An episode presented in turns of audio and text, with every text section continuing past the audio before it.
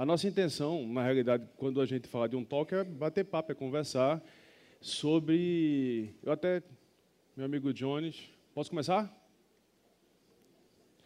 Ah, eu até sugiro uma mudança no título da palestra, de maneira até um pouco individual. Tinha dicas como planejar uma aula de sucesso. Vamos colocar um porquê planejar uma aula. Né? Qual o intuito de planejar uma aula? Eu estou vendo muitos colegas assim, que já tive a oportunidade de trabalhar e estou trabalhando, e para mim é um grande prazer estar com todos vocês. Sou o professor Carlos André. Eu acho que em educação já fiz de tudo um pouco, mas uma coisa eu nunca deixei de fazer foi a sala de aula. Eu estou há 22 anos como professor, vou completar meu 23º ano da na, na escola. Também já passei por área de coordenação, fui por um tempo gestor, gestor de implantação. Hoje eu estou como head no ciclo de matrículas e faço coordenação pedagógica do QG do Enem e a direção de uma empresa chamada Educação Sem Distância. E aí você vai perceber que também está conectado com a primeira palestra que nós ouvimos, que era sobre tecnologia. Como usar tecnologia e planejar nossa aula. Esse é o intuito do processo como um todo. Essa primeira imagem que aparece, eu acho que fez parte da história de muitos aqui. Na realidade, foi um sonho de consumo meu, não sei se de vocês. Em 1995, eu estava concluindo meu terceiro ano do ensino médio, e o meu sonho era ter um celular desse. Pesava aproximadamente um quilo e meio. E se você arremessasse alguém, você matava. Ele só fazia duas coisas, ligava e desligava. Nem o joguinho da cobrinha tinha. Zero chance. É um Motorola Moto Stark 656, olha só que espetáculo. E aí hoje a gente tem esse Motorola que é um relançamento também de um startup, não sei se vocês tiveram esse telefone, que também foi parte da nossa história como tecnologia, que era dobrável, só que agora eu tenho uma tela dobrável. dobrável. E eu não tenho mais aquele problema com cabo flip. Lembra que todo mundo que tinha um telefone que tinha flip quebrava aquele negócio e você ficava com ódio porque aquilo quebrava? Evoluímos. Hoje a gente tem um telefone com a tela dobrável, assim como você também pode ter uma TV dobrável e ajustável à sua parede. De repente você tem uma quina na tua sala, ou fizeram, o arquiteto lá fez uma parede curva que você não tem como dobrar. Bem, a tecnologia resolveu. E aí tem esse carro, que eu não tive a oportunidade de ter um, mas foi um Gol GTI 1990. Tu já tivesse um GTS? Tinha na porta, né, o nomezinho lá GTS GTI, ali no cantinho. Meu pai não tinha condições de ter um carro desse, era o meu sonho de consumo. O que é que esse carro tinha? Nada. Literalmente nada, ele andava. Ele simplesmente andava. A versão do Gol 2020, que parece que nem vai chegar ao Brasil, seria essa. E é uma coisa que me chama atenção na indústria automobilística, por exemplo, é, é a evolução do vidro, do para-brisa. Porque se você olhar um para-brisa, no começo do século XX, 1910, ele tinha uma resistência tão grande que quando ele quebrava, matava as pessoas guilhotinadas. Era um corte como um vidro qualquer. E aí alguém teve a brilhante ideia de dizer assim, não, não vamos colocar um vidro, vamos colocar um plástico. E aí um plástico de alta resistência. O plástico tinha dois problemas, arranhava muito. E quando tinha um impacto, as pessoas não usavam cinto, vocês devem lembrar disso, você colidia com o plástico e normalmente tinha uma fratura na tua coluna. E aí evoluiu. E hoje a gente tem um vidro que ele já está pré-quebrado. Assim, antes de você bater, ele já quebrou. E ele não tem pontas ele tem um ponto de clivagem, ou seja, houve uma evolução também no vidro. Tá, Carlos, e por que, é que a gente está conversando sobre isso se o tema da palestra é dicas para preparar ou planejar uma aula?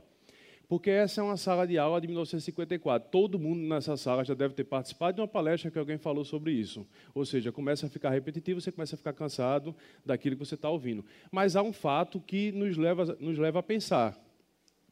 Porque a sala de aula de 2020 não mudou nada. A gente colocou um projetor legal. Aí, em algumas salas, uma lousa eletrônica legal. Mas a sala de aula continua a mesma. E aí vem uma pergunta, assim, é, eu acho que nos, eu tenho 22 anos de sala de aula, nos últimos sete anos eu venho me dedicado muito à pesquisa e a dados. Eu, eu sempre fui da área de exatos, eu sou engenheiro, e a questão de dados e números sempre me chamou muita atenção, me trouxe muito carinho. E nos últimos sete anos eu me dediquei a isso, a pesquisar e a buscar dados e informações. A primeira pergunta é qual a razão de tudo ter evoluído, porque se você observar, um hospital evoluiu, os exames que nós fazemos hoje não são exames iguais a 20 anos atrás, a área automobilística evoluiu, a maquiagem que as mulheres hoje usam evoluiu, tem um, um micropigmento orgânico, da, não faz mal a ninguém, você pode dormir 10 noites com ele e não sai nunca, você pode fazer o que for. Tudo evoluiu, mas há uma dificuldade gigantesca de uma evolução da escola. E aí a culpa normalmente cai para o professor, e aí o professor fica sem saber o que fazer, e aí começa uma crise gigantesca. Na realidade, essa crise já existe, porque tem um problema gravíssimo, é que o seu aluno, o meu aluno, ele não quer estar na sua sala de aula, nem na minha sala de aula. Ele não quer te ouvir. Ele não aguenta mais nos ouvir. Quando me disseram assim, o tempo da palestra aumentou, que inicialmente ia ser 30 minutos, depois aumentou para 45. Meu Deus, o que é que eu faço em 45 minutos? Porque existem dados que ninguém se concentra por 45 minutos. E é um desafio de quase que gigante eu chegar aqui e conseguir falar durante 45 minutos. A primeira razão, qualquer coisa resiste, de alguma forma. Eu sou professor de química, e aí a pergunta é qual ou quais as substâncias mais resistentes seriam quais ali resistentes do planeta, né? E aí o cara vai, ah, é o titânio. O titânio por si só não, é engraçado. Se você pegar o metal titânio, você quebra ele com a mão. Ele não é tão resistente quanto se pensa. Mas quando você pensa no óxido titânio, que é um rutilo, aí sim, é altíssima resistência e leveza. Ah, fibra de carbono, tem muita coisa resistente. O diamante, escutei. Ah, o diamante, ele tem uma dureza elevadíssima. Para você arranhar um diamante verdadeiro só com outro diamante. Então, assim, para que eu possa conseguir arranhar um diamante só com outro diamante. Mas existe no planeta, no planeta Terra, principalmente no sistema educacional, uma substância mais resistente do que o diamante. Não sou eu. Não sou eu sozinho. É o professor. Veja, faz parte da natureza humana a resistência para a mudança. Ninguém gosta de mudança. Incomoda. Quer dizer, ninguém não, é exagero. A minha esposa gosta de mudança, não sei porquê. Ah, vamos mudar. Como assim? Mas o normal é que você não goste. Vai mudar tudo. Incomoda, você se sente incomodado, inquieto, aquilo traz uma certa angústia. E por que, que traz tanta angústia uma inovação, quando a gente fala de inovação tecnológica, para um professor? O que é que provoca essa esse incômodo tão grande? É simples. São gerações diferentes. A nossa geração não está tão organicamente quanto estava lá no painel que já estava agora debatendo sobre a questão do, do socioemocional com alta tecnologia. Nós não somos orgânicos em tecnologia. A gente não nasceu numa era digital. Eu tenho uma filha de 8 anos e uma filha de 4 anos. Minha filha de 4 anos ela tem uma capacidade máxima de concentração, garanto a você, de 30 segundos. Se quiser falar alguma coisa com ela, fale rápido. Até o esporro, se você demorar mais de 30 segundos, ela olha para você e fala assim: Papai, eu te amo. Pronto, acabou a história. Não vou ficar repetindo, não estou mais nem te ouvindo. É mais ou menos isso que ela está me dizendo. A minha filha de 8 anos consegue se concentrar acho que uns 50 segundos, um tempo maior. Assim. Mas, em geral, a gente tem uma dificuldade gigantesca. E a bronca é como é que eu planejo uma aula para esse público? Tem uma coisa que eu invejo muito pessoal que trabalha com infantil. Alguém aqui trabalha com infantil? Sou fã de vocês. Porque dentro de uma escola, só quem planeja é o pessoal do infantil. Eu estou exagerando, mas em geral o planejamento é feito pela educação infantil. Ensino médio, nunca vi planejamento. Semana pedagógica de ensino médio é cá para nós um, ah, fui lá, beleza, todo mundo viu, tirou uma foto, vamos lá, tudo certo. E a gente repete o que fez o ano passado. É basicamente esse o sentimento. Não estou dizendo que é o que você faz, que às vezes você é forçado a uma mudança, essa mudança induz você a planejar.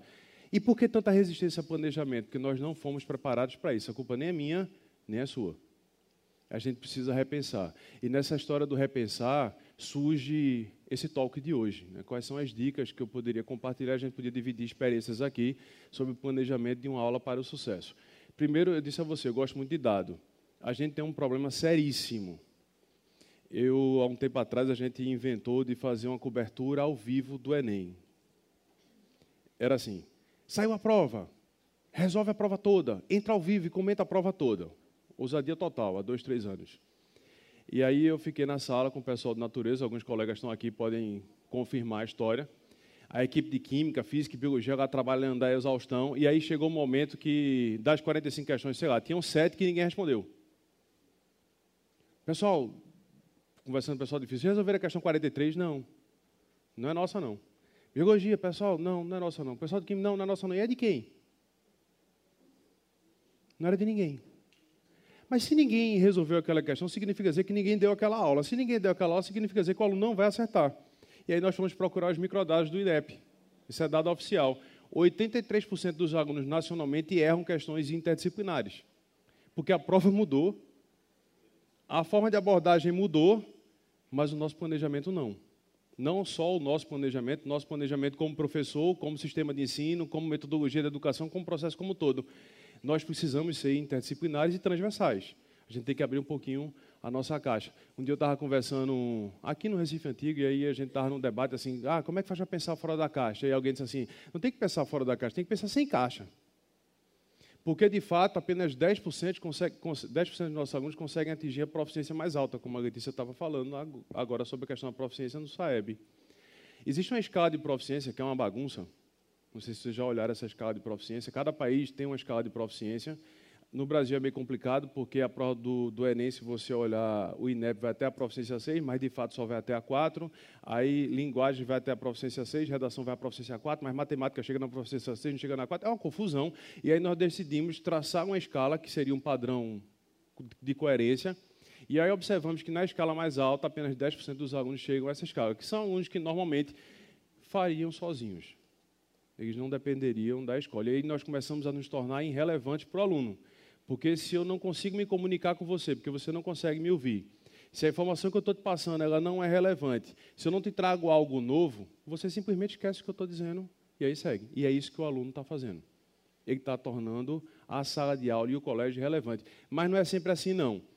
Porque quando você pensa no fundamental, sei lá, até o segundo, terceiro ano do fundamental, os anos iniciais do fundamental, o aluno tem saudade, nessa época de janeiro, ele já está querendo voltar para a escola. Então a escola ainda o encanta. Poxa, a escola é um lugar legal, eu gosto de ir para a escola. Agora, pergunta para um aluno do nono ano, primeiro, segundo ou terceiro ano do médio, se ele quer voltar. Se a resposta for sim, a sua escola está num grau de excelência que eu gostaria muito de conhecer. É provável que não. Nós ultrapassaríamos o grau da Finlândia, porque ah, não é simplesmente uma questão de interesse, é um conflito. E esse conflito precisa ser resolvido com muito debate. E aí, por onde eu começo? Como é que eu faço para começar? Esse, para mim, é um escopo fantástico. É quando a gente pensa na, na universidade, na academia, a gente vem debatendo muito isso, porque a empresa de tecnologia está cada vez menos se importando com certificados e diplomas. E quando a gente olha para nossas universidades, parece que eles têm razão. Porque, particularmente, eu nunca ouvi falar em educação, por exemplo, se preparar um professor para pensar como um designer, ter um design thinking para um professor ter um pensamento computacional, porque ele não nasceu com esse pensamento computacional no seu DNA. Eu acho que isso aqui é o escopo perfeito para qualquer coisa que a gente vai fazer na vida, não só numa aula. Primeira coisa que você tem que fazer quando vai se preparar para fazer uma aula, criar empatia. O que é criar empatia? Se eu estou na palestra com professores e sou professor, no mínimo, cara, você vai dizer: esse cara conhece minhas dores ele sabe o que eu estou sentindo. E aí, quando eu começo a dizer que a culpa não é sua, você começa a dizer, é, ele tem razão, não é minha mesmo, não. E aí começa, depois que você entra com a empatia, começa a dizer algumas verdades. A gente precisa mudar, precisa planejar. Você primeiro precisa abrir esse canal de comunicação. Você precisa criar um, um canal de empatia. Aprenda sobre o seu público. Ele está mudando muito rápido. O que eu estou dizendo a você é o seguinte: de uma geração baby boomer para uma geração X durou quase 25 anos, 30 anos para ter uma mudança. Da geração X para a geração Y, uns 15 anos, 10 anos.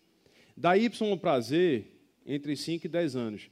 Da Z para alfa, e aí surge milênio, pós-milênio, ninguém nem sabe. A, a geração que, que a gente está na educação infantil hoje, ninguém tem nenhum dado sobre ela. O que eu sei é que vai ter muito diagnóstico. Ah, esse menino tem déficit de atenção.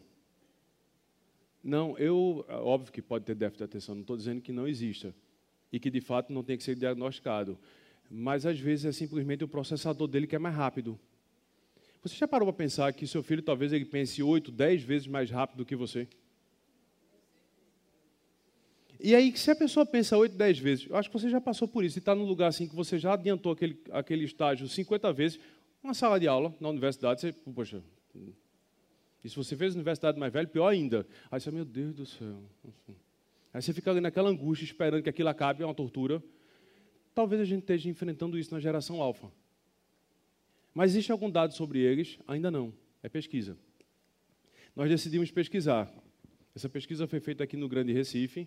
Foi contratada uma empresa de, de pesquisa da Universidade Federal de Pernambuco, uma empresa júnior, feito por jovens, para jovens, que pudessem conversar e dialogar com os alunos. Porque se eu fosse entrevistar um aluno, é mais ou menos como alguém perguntar se você gosta de sopa no supermercado. Aí você diz, gosto, mas você não gosta de sopa, só quer sair de perto da pessoa. Aí o cara anota lá, milhões de pessoas gostam de sopa. E o cara vai lá produzir toneladas de sopa e ninguém compra.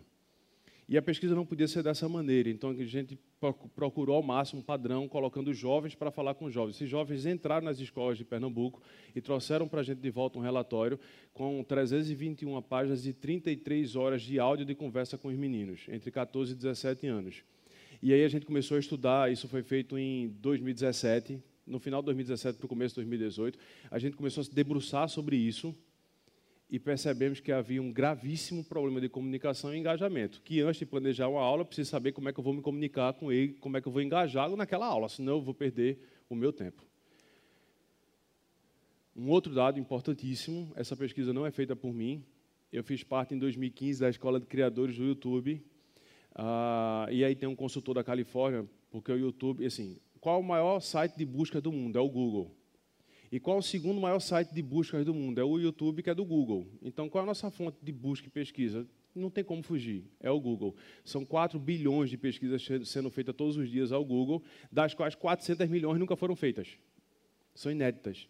Porque a gente sempre pensa assim, ninguém vai pensar mais nada, ninguém vai perguntar mais nada. Tudo já foi perguntado, mas todo dia se faz 400, 400 milhões de perguntas no mundo que são inéditas, nunca foram feitas.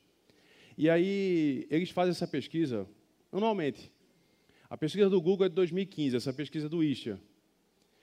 Ah, na pesquisa do Google, em 2015, do YouTube, o tempo de concentração de um jovem, isso já era assustador para mim, entre 14 e 17 anos, era de 5 minutos e 56 segundos. O tempo, o tempo máximo que eu, professor de Química do ensino médio, que vou trabalhar com aluno do primeiro, segundo, terceiro ano, tenho para me comunicar com ele são 5 minutos e 56 segundos em 2015. Mas só que eu tenho uma aula de 50 minutos, às vezes uma hora e 40. Para quem trabalha com isolada como eu trabalhei, três horas, quatro horas falando assim. E o cara só escutou cinco. E depois? Depois ele está pensando em qualquer coisa, inclusive em como matar você. Assim, como é que eu, eu acabo com essa tortura? Como é que eu saio daqui sem provocar um dano maior? Para piorar a situação, essa pesquisa foi refeita em 2018, e aí o tempo máximo de concentração agora são dois minutos. Não sou eu que estou dizendo, tá? Essa pesquisa foi feita com 1,3 bilhões de reproduções em 564 mil vídeos. É uma amostra razoável. Tempo máximo de concentração, dois minutos. Nos primeiros dois minutos da sua primeira aula, semana que vem ou daqui a 15 dias, você vai ser escutado por dois minutos. Lembre-se que você tem dois minutos para engajar todos os seus alunos. Carlos, eu posso entrar e colocar minhas coisas em cima da mesa? Não, já acabou dois minutos, não dá tempo entra a 300 por hora. O primeiro planejamento, saiba que você só tem dois minutos. Caramba, e como é que eu começo com dois minutos? Com alguma pergunta que seja completamente relevante. Com alguma pergunta que deixe os inquietos. Não lute contra o celular, apesar que eu sei que existe uma lei municipal que impede o celular, eles vão procurar no Google e a informação não vai ser sua. O Google vai responder. Existem 760 mil respostas sobre isso, e se a inteligência artificial estiver ligada, ela vai responder automático. Então a sua guerra não é contra o celular nem contra a tecnologia, você vai usar a seu favor. Você tem que trazer alguma pergunta relevante sobre aquilo que você vai abordar. E vai ter que ser transversal. Vai ter que ser interdisciplinar. Ah, mas eu dou aula de química. Vai ter que pensar em geografia, em filosofia, história, sociologia, biologia, física. Não tem como mais trabalhar sozinho. Não tem como mais não viver em comunidade. Eu tenho. Depois disso, eu perco 69% da audiência. Agora imagine uma sala, vamos fazer uma conta rápida aqui, que tem 50 alunos. Os dois primeiros minutos, os 50 alunos ouviram você. Do minuto 3 ao minuto 12, eu perdi 35 alunos que começaram ou a fazer silêncio, ou a pegar o celular, ou começar a conversar. Só sobraram 15 que continuam te ouvindo. E esses 15 que vão, vão continuar te ouvindo só vão te ouvir por 12 minutos. Durante 12 minutos, você pode até aprofundar um pouco mais sobre aquilo. E depois de 12 minutos, ah, acabou. Aí você pode sair da sala porque ninguém mais está te ouvindo. A gente debateu muito. Quem está? Caramba, o que é que a gente faz? A gente vai reduzir o tempo de aula do colégio, ao invés de colocar de 60, bota 12 minutos, 5, 6, 7, 4, 3. Não é tão simples, existem muitas legislações que impedem esse fluxo tão rápido, mas a gente tem que pensar que numa aula ela tem que ser fracionada pelo menos quatro vezes. Você tem que fazer quatro aulas dentro de uma. Você tem que recomeçar a sua aula quatro vezes. Porque senão você vai ficar dizendo que o seu aluno ele, é, ele, ele não estuda, ele não presta atenção, ele não dá atenção a você, ele é inquieto, ele é bagunceiro. Você vai arrumar milhões de desculpas, mas na realidade ele simplesmente não consegue mais te ouvir. Nem é culpa sua, nem culpa dele. Mas pensa assim, cada aula que eu for planejar, ao invés de pensar numa aula de 50 minutos, você vai pensar em quatro aulas de 12. Pense em quatro blocos de 12 e pare sua aula. A cada 12 minutos você para. Mas para mesmo. Muda o slide, muda a cor do slide, ao invés de ser branco vai ser preto, ao invés de ser preto vai ser laranja, muda o tema, puxa, puxa uma outra abordagem, faz outra pergunta inquietante, aí você vai começar a trazer o seu aluno de volta para a sala. E esse aluno, quando terminar o ciclo da manhã dele, ele vai estar ultra cansado. E aí vem a tormenta que muitos colégios têm turno manhã e tarde, de madrugada, e professor que dá o último horário da tarde, você é um herói. Você, porque esse aluno, ele definitivamente não está lá. Entenda que 90% dos alunos não suportam o colégio. Todos. E quando você coloca o cara uma tortura até o final da aula, então para você chegar até lá com engajamento, é muito difícil. Na realidade é quase que impossível tirando um pouco da tua culpa. Então, cada aula tem que ser planejada em quatro blocos de 12. Você tem que fazer quatro aulas dentro de um. Vai dar trabalho? Vai dar trabalho. Vai dar certo? Não sei. Por isso que eu estou dando meus contatos, porque você vai testando, vai prototipando, a gente vai dividindo, cria uma comunidade, vai discutindo. Ó, há um tempo atrás eu quase enlouqueci Tana, porque a cada dois minutos eu parava a aula. Tana é minha coordenadora. E eu entrei para dar aula no nono ano. Eu disse, a partir de agora, pessoal, a gente só vai ter dois minutos de aula. E o pessoal do nono, como? Pronto, eu vou parar a aula a cada dois minutos. Eu vou dar dois minutos de aula, você tem um minuto de descanso. Foi lindo. Funcionou. Funcionou. Funcionou. Assim, depois de um tempo inquietou demais. Mas até hoje, quando eu passo no corredor, me abraçam. O professor era, era maravilhoso. Mas só que, de fato, dos 45 minutos eu usava 30. Porque um terço do tempo era intervalo. E eles respeitavam, respeitavam, porque se eles não respeitassem, eu parava com aquilo e passava 40 minutos falando sem parar, voltava um padrão normal, quadro, piloto e pá, pá, pá, pá, pá. Aí eles não, é melhor da outra forma. E aí a gente conseguia fluir. Não estou dizendo para você fazer isso, não, porque você pode arrumar uma confusão muito grande com o seu coordenador. Mas tenta pensar muito grande mesmo. Quatro blocos de 12 eu acho que já seria interessante. Porque, na realidade, o que a gente procura é efetividade. O pessoal da, das exatas aí vai curtir essa história. O ensino médio presencial ficou um pouquinho deslocado ali, gasta em média, estou considerando um colégio que tem seis aulas por dia, 180 minutos. 180 minutos. Mas com efetividade, você só tem 5.280 minutos. Ou seja, você falou 180 mil minutos e o teu aluno te ouviu por 5.280. E o resto? Rancor e ódio. É o fato. Aí, quando a gente faz esse cálculo, dá 2,93% de efetividade. Em qualquer empresa do mundo, nós estaríamos todos demitidos. Não tem como eu chegar na indústria e dizer assim: ó, oh, pessoal, a gente vai produzir carro agora, na Jeep aqui, mas de cada 100 carros que a gente tentar produzir, a gente vai botar fogo em 97, só vai sair 3 da linha de produção. Funciona? Não. Mas a indústria mudou, né? Ela aceitou que havia mudanças, ela pesquisou, ela buscou, ela correu atrás, ela buscou, se inquietou. O consumidor reclamou, e aí foi lá, disse, eu não compro mais esse carro, eu compro aquele que me ofereceu melhor. E aí, qual professor que oferece mais hoje? É aquele professor que consegue olhar no olho do aluno e se comunicar. Primeiro, tem que ter sócio emocional. Você tem que olhar no olho do seu aluno. Segundo, você vai ter que abraçar seu aluno, sem exagero, para evitar ação judicial. Abraça de lado, chora aqui do lado. Você tem que se envolver. Um líder entra na vida, na vida pessoal do seu liderado. Essa história dizendo, não quero saber de nada que está acontecendo na sua vida. Isso é um grande erro. Todas as pessoas que trabalham comigo, eu sei exatamente quem são suas famílias, quem são as esposas, os filhos, eu interajo com todos eles. Você precisa, como líder dos seus alunos, entrar na vida pessoal deles. Não entrar de forma que você não sabe resolver, porque você não tem formação em psicologia. Mas você precisa mostrar que está com empatia com ele. Eu estou aqui, eu vou te afetar. Afetá-lo, literalmente, é dar afeto. E aí você vai quebrando as barreiras dentro desse tempo para que essa efetividade aumente. E qual o seu objetivo? Lembra que eu disse que existem quatro níveis de proficiência? Quando você for planejar uma aula, e eu pedi para você planejar em quatro blocos, não foi? Você vai planejar em quatro níveis de proficiência. O primeiro bloco da sua aula, que são os primeiros 12 minutos, você vai planejar em proficiência 1. O que é a proficiência 1? Você vai dizer o óbvio. E não ache que o óbvio já foi dito e que ele já sabe. Repita. Tem que ser falado. Tem que ser dito.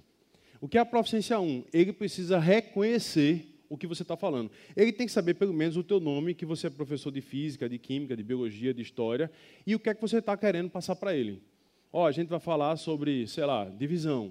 A história da divisão é assim, assim, assado, e começa assim, assim, assim, dividir significa isso. E você vai falar todo o enredo de reconhecimento. Ele precisa, quando exposto a um texto, quando exposto no cotidiano dele, quando exposto numa prova, ele tem que reconhecer, ah, isso aqui é uma divisão. Ah, eu não sei fazer não essa divisão. Ok, tudo bem. Nesse primeiro nível da sua aula, o aluno não precisa resolver nada. Ele só precisa reconhecer. Você vai encantá-lo, é um momento de encantamento. Minha, minha mulher diz que eu menti para ela, porque assim, eu odeio praia, de fato. Eu, eu, moro em Recife a vida inteira, mas eu nunca gostei de praia. Eu gosto de saber que a praia está ali, mas ir lá é lenda. E quando a gente namorava, eu ia à praia, porque ela gosta muito de praia. Mas eu fingia de fato eu não queria estar ali, né? Assim, aquilo me incomodava. E eu sou alérgico a crustáceo, aí piorava a situação, aí vai comer em praia e dava contaminação cruzada, eu me lascava. Resumindo, foi o um inferno no começo do meu namoro, até que eu pude casar e dizer a verdade: eu não quero ir à praia. E aí eu catequizei minhas filhas para dizer: filha, praia é muito ruim. Ou é um calor insuportável. Você vai cozinhar, vai dar câncer de pele, você vai ter alergia. Aí hoje Aí eu vamos à praia? Não, pai, muito ruim. Isso é, elas não querem a praia, posso fazer o quê? Né? Mas não tem um processo de encantamento? Você tem que encantar. No primeiro estágio da sua aula, não queira passar nada com profundidade. Simplesmente encante. Ah, mas vão dizer que você está enrolando a aula. Tá, não, você está encantando. Se você não fizer, você perdeu o seu aluno. No segundo bloco da sua aula, dê significado. No primeiro momento, você só falou. Conversou, ouviu, mandou pesquisar no Google, usou tecnologia, celular seu aliado sempre. No segundo bloco você vai dar significado. Oh, aquilo que eu acabei de falar que você reconhece, ele pode ter alguns significados. Por exemplo, eu comprei uma pizza e a gente tem quatro pessoas e como é que a gente faz para dividir essa pizza? Você vai falar que a divisão tem um significado para ele e você vai começar a falar sobre o significado daquilo que você está expondo. É o segundo nível. A má notícia: o Brasil ele está preso em todas as estatísticas mundiais ao nível 2 de proficiência. Nós só chegamos até aqui. O que é isso? Numa aula de física, por exemplo, é o professor colocar uma fórmula e aí embaixo tem 150 questões daquela fórmula e repete, repete, repete, repete, repete a exaustão até que ele percebe que decorou aquela fórmula e se alguém perguntar uma questão igual àquela, ele faz. Se for diferente, ele não consegue. Se tiver que interpretar o texto, já era. E todo mundo aqui já ouviu aquela frase: ah, o senhor fazendo aí no quadro é muito fácil. Sabe o que é isso? Proficiência 2.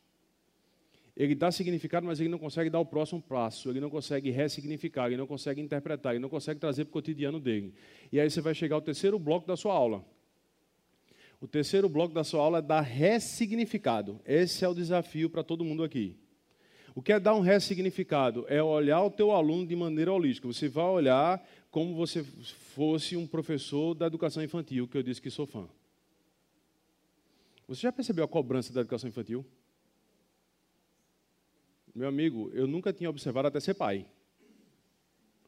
E aí você vai olhar assim, não, professora, veja, a senhora tem que ter cuidado com o socioemocional, a senhora tem que trabalhar as habilidades matemáticas, tem que trabalhar a linguagem, tem que trabalhar ciências humanas, tem que trabalhar a natureza, a senhora cuidar com minha filha, ela caiu ali, arranhou. Veja, é, é uma visão de mundo que todos deveriam ter. Eu não posso olhar aquele aluno numa direção só, porque se você olhar na direção só, você vai tendenciar aquele grupo de alunos inteiros só para aquilo e ele não vai desenvolver outras tantas áreas. Que precisa. Que precisa. Não é só a questão genética, tem a questão do desenvolvimento. Então, eu preciso dar ressignificado a tudo que eu vou falar. Eu preciso compreender que eu vou aplicar aquilo em diversas situações do meu cotidiano. E aí o teu aluno vai chegar ao quarto nível da tua aula, que nesse momento você não vai fazer nada. A tua aula agora só vai durar 36 minutos. E você vai fazer um acordo com a sua coordenação que isso vai valer. Porque o último estágio da sua aula, você vai propor um problema para a sua turma sobre aquilo que você falou e vai deixar que eles se virem. Eles vão ter que trazer a solução. Você vai dar o problema e eles vão trazer a solução nos últimos 12 minutos da sua aula. Esse problema pode ser uma questão do IME ou do ITA, se for o caso, mas pode ser simplesmente o efeito estufa ou sobre o urso panda. Eu sei lá, do que você estiver falando. Traga um problema e peça que ele crie. Por que, é que uma redação vale mil? Porque é uma criação. Toda criação, toda redação é um processo de criação. E por mais que a gente queira criar uma fórmula para a redação, a redação ela é uma criação. Você tem que criar, você tem que chegar ao nível mais alto. E para que eu possa criar alguma coisa, eu tenho que conhecer muito. Entendo, eu preciso reconhecer, eu preciso dar significado, eu preciso saber ressignificar aquilo, porque a partir daí, quando você me trouxer um problema, porque é um problema, e todo mundo tem aqui, é chato, assim, eu passei pela experiência aqui de antes de entrar na palestra, eu vi um áudio que eu me arrependi de ter escutado. Eu disse, puxa, para que, é que eu vi isso agora? Porque aí você tem que dar uma resposta, sabe que tem que dar uma resposta, é um problema, mas aquele problema não é de química. Aquele problema é de uma situação da vida que você vai ter que encontrar resposta. E o teu aluno também passa por isso. Então, propõe ao seu aluno criar. Toda aula sua termina com uma criação. E se você voltar um pouquinho aqui na apresentação, Eu vou pedir licença, era para eu ter colocado o slide de novo. Aqui. Pronto. O que o Design Think fala sobre isso? Ele fala que primeiro você tem empatia, pesquise, escute, veja quem é o seu aluno, como ele se comporta, quem é esse animal, o que ele come, onde ele vive, como ele se reproduz. É Globo Repórter total. Você vai ouvir o cara lá para saber o que ele quer. Não é o que você pensa, é o que ele pensa. Porque o que você pensa, você teoricamente já sabe. Você vai ter que se esvaziar para ouvir. É uma entrevista. Ah, mas eu não consigo fazer sozinho, então compartilha. Mas não compartilha naquele, naquela sala de professores tóxica que todo mundo faz parte, e eu também. Você chega lá, está todo mundo reclamando que está cansado. 1 de fevereiro, rapaz, estou cansado, eu já queria entrar de férias. Acabou as férias agora, mas já estou cansado. Faz parte, porque a nossa atividade ela é muito desgastante. Física, mentalmente, emocionalmente, você se desgasta muito. É por isso que a maior salário do país deveria ser do professor. E eu tenho tanta fé nisso que não deixei de dar aula. Eu acredito que um dia isso vai ser verdade. Eu tenho fé. Fé é uma coisa inexplicável. E aí vai no ponto 2. Você tem que definir o seu escopo. Depois que você ouviu, que você sabe quem é que está ali do outro lado, que você já ouviu pesquisas, que já debateu, que já compartilhou. Se você quiser compartilhar essa, essa pesquisa, a gente pode compartilhar e debater. E aí você vai definir o seu escopo. E vai procurar padrões e insights sem preconceito. Sem preconceito. Eu disse a vocês no começo de maneira muito rápida, eu sou diretor de uma empresa hoje chamada ESD, Educação Sem Distância. Porque a gente aboliu o termo EAD. Porque a educação à distância é complicado, porque parece que eu estou longe das pessoas. E não estou. É sem distância que eu me consigo conectar com você onde você estiver. Já percebeu que hoje é mais fácil a gente viajar, porque a gente faz uma videoconferência com nossos filhos e aquilo dá uma certa paz, um certo conforto que não existia quando eu era criança. Quando meu pai viajava, era um tormento. Eu chorava 15 dias sem parar. Meu Deus, ele morreu, o gavião caiu, e aí só tinha um telefone na casa da vizinha, aquela conversa A comunicação era muito mais difícil. Então você vai ter que procurar por insights. É assim, eu tenho um grande parceiro e amigo, que é o professor Noslen. Ele é o maior player nacional hoje do YouTube. Tem 2,5 milhões de seguidores. Na realidade, é um dos maiores da América Latina.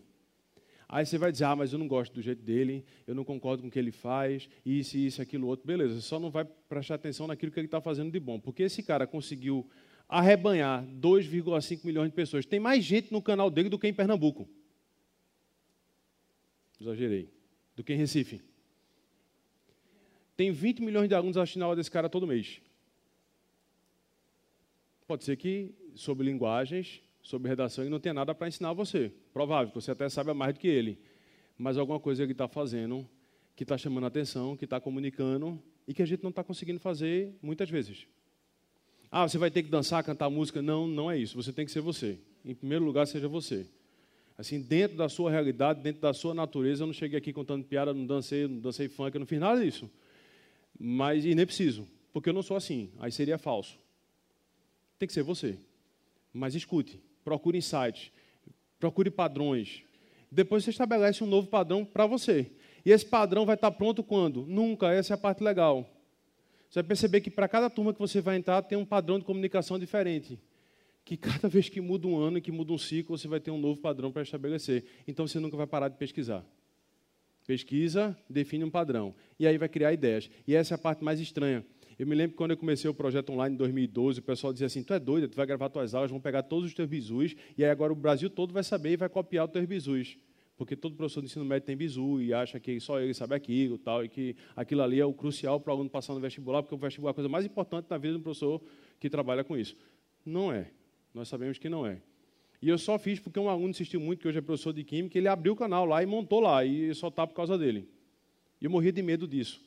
Até que entrei no, no, no, departamento, que foi o departamento de terceira levei uma surra dos meus colegas, principalmente um que está aqui na primeira fila, dizendo que ou você divide, ou você compartilha, ou você não consegue trabalhar em comunidade.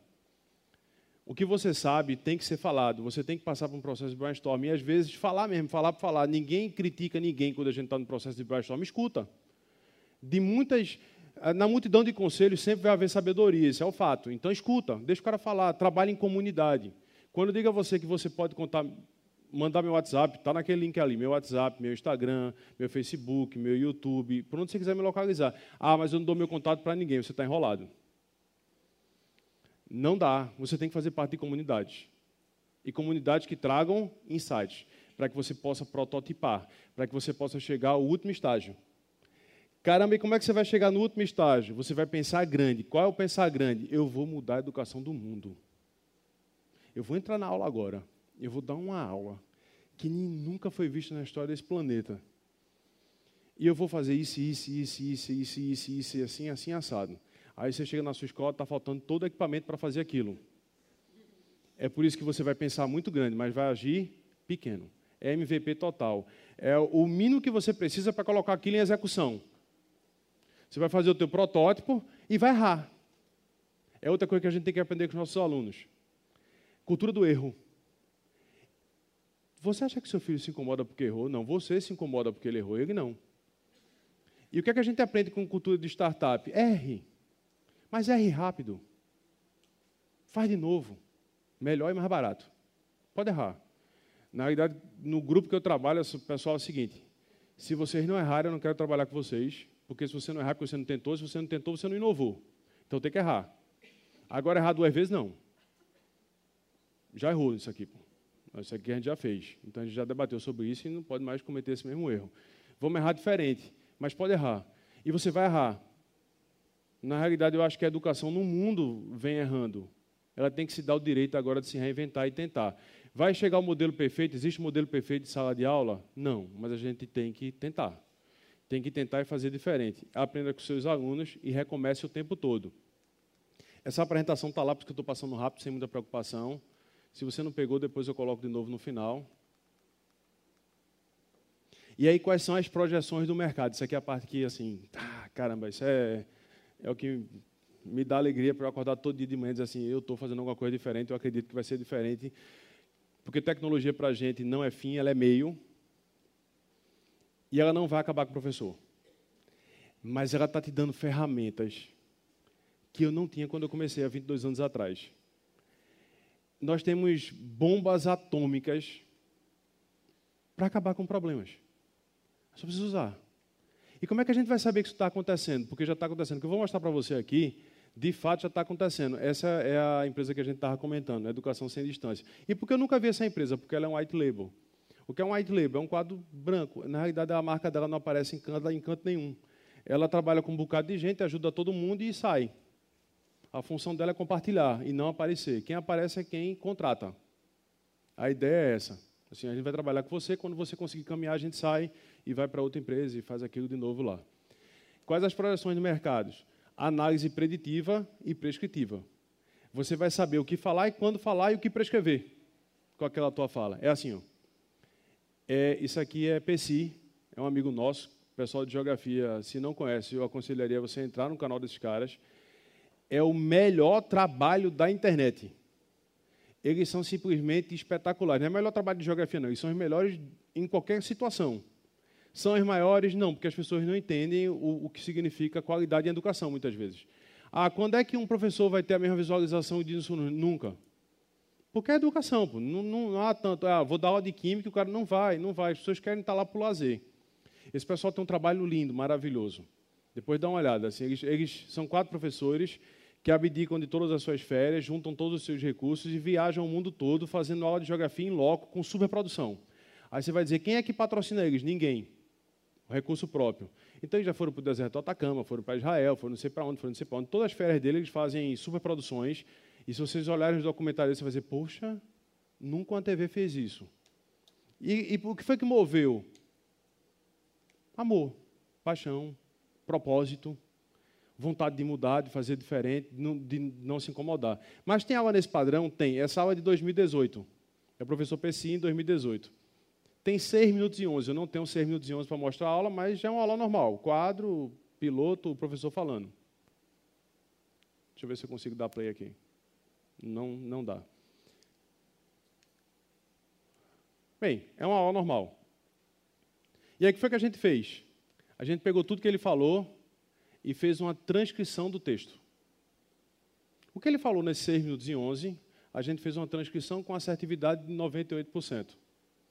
E para que a gente fez isso? A gente pegou essa aula dele e comparou com outras 7 mil aulas de geografia sobre o mesmo tema. Depois dessas 7 mil aulas comparadas, nós criamos um tagueamento. O que é um tagueamento? São as palavras-chave. O Google funciona assim, o YouTube também, você tem que colocar palavras-chave no teu texto para você ser encontrado. Você pode ter o melhor conteúdo do mundo, se você não entender sobre tagueamento, você nunca vai ser visto. E aí nós criamos esse tagueamento, essas palavras-chave,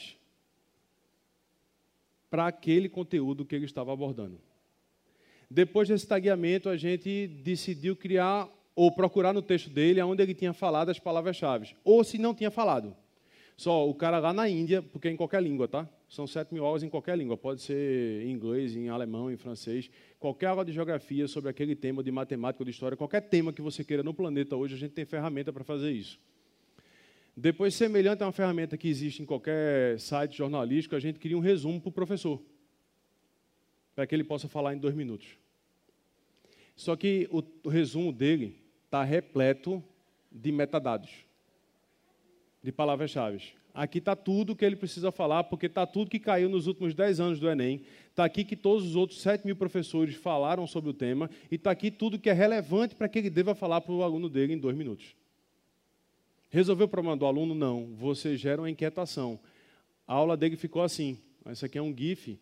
Mas cada palavra-chave dessa daqui ó, é um hiperlink que o aluno pode clicar e cair numa outra aula mais profunda, ou cair no material didático de um sistema de ensino, ou cair numa explicação mais aprofundada sobre alguma coisa. E por que, que eu estou te mostrando isso? Porque isso aqui não é futuro, isso já existe, isso é presente. Essa ferramenta está aí e, na realidade, na minha opinião, deveria ser utilizada por todos. É assim, se der a oportunidade, por exemplo, de ser filmado, e identificar se você está falando naquela aula em proficiência 1, 2, 3 ou 4.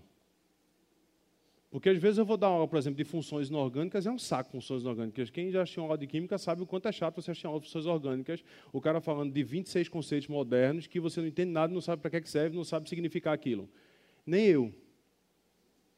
Eu não vejo significado para 26 conceitos de acidez e basicidade. Agora, explicar o que é um ácido, onde ele pode encontrar, como ele pode aplicar, você pode encontrar significado para aquilo. E aí você se expor a uma situação dessa, veja, eu estou me expondo a uma situação de usar a tecnologia ao meu favor. Carlos, vai criar um avatar para ficar no lugar do professor aqui. Tem muita gente que defendeu uma, uma tese dessa, mas a gente nunca vai poder fazer isso. Porque nós perderíamos empatia e humanidade. E a maior habilidade, eu vi também na palestra anterior, falando sobre a questão da BNCC, que sete dos valores que você tem que aplicar estão ligados ao socioemocional eu não tenho como pegar um avatar e substituir o sócio emocional de um aluno, acompanhá-lo, por mais que eu tente, até que fique muito próximo da realidade. Eu nunca vou tirar o carisma de um professor ao falar com o seu aluno, seja numa videoaula ou seja numa sala de aula cotidiana. O que eu estou te dizendo é o seguinte: você vai entrar para dar uma aula segunda-feira, mas imagina que antes de entrar para dar aula na segunda-feira, você já recebe um resumo do que é mais importante em todas as provas que já foram abordadas no país, ou as provas que interessam aquilo que você vai trabalhar, e comparado com 5 mil, 7 mil, 12 mil aulas no mundo todo. Você não entra desarmado. Você entra com uma situação que qualquer coisa que o teu aluno vá buscar, você já encontrou. Você já encontrou. Ah, aqui estão os, os contatos. Eu coloquei também lá naquele QR Code. Eu vou deixar aqui de novo o QR Code quando a gente concluir, em 30 segundos. Mas o que eu queria dizer para vocês é um texto que eu guardei quando eu era terceiro ano do ensino médio, tive a minha primeira úlcera, depois com 19 anos a segunda úlcera, tentei ser militar duas vezes, tentei ser engenheiro químico, ser químico industrial, lutei contra a ideia de ser professor, porque eu não queria ser professor, passei 10 anos dando sala de aula sem dizer que era professor, e aí aos 26 anos eu decidi, depois de 9 anos em sala de aula, quase 10, dizer assim, não, eu sou professor. E aí eu assumi aquilo, e aí eu guardei e lembrei de um texto que, é, que foi dito na década de 70, mas que vale muito nos dias de hoje, que é não, não pares. É graça divina começar bem. É graça maior persistir na caminhada certa. Mas a graça de todas as graças é não desistir. Podendo ou não podendo, caindo, embora os pedaços, chegar até o fim. Vamos errar, mas vamos errar rápido, vamos fazer de novo, vamos reconstruir. Estou à disposição, conta comigo. Galera, valeu, um abração. Eu só vou colocar o QR Code aqui com, a, com o slide da palestra e com os contatos.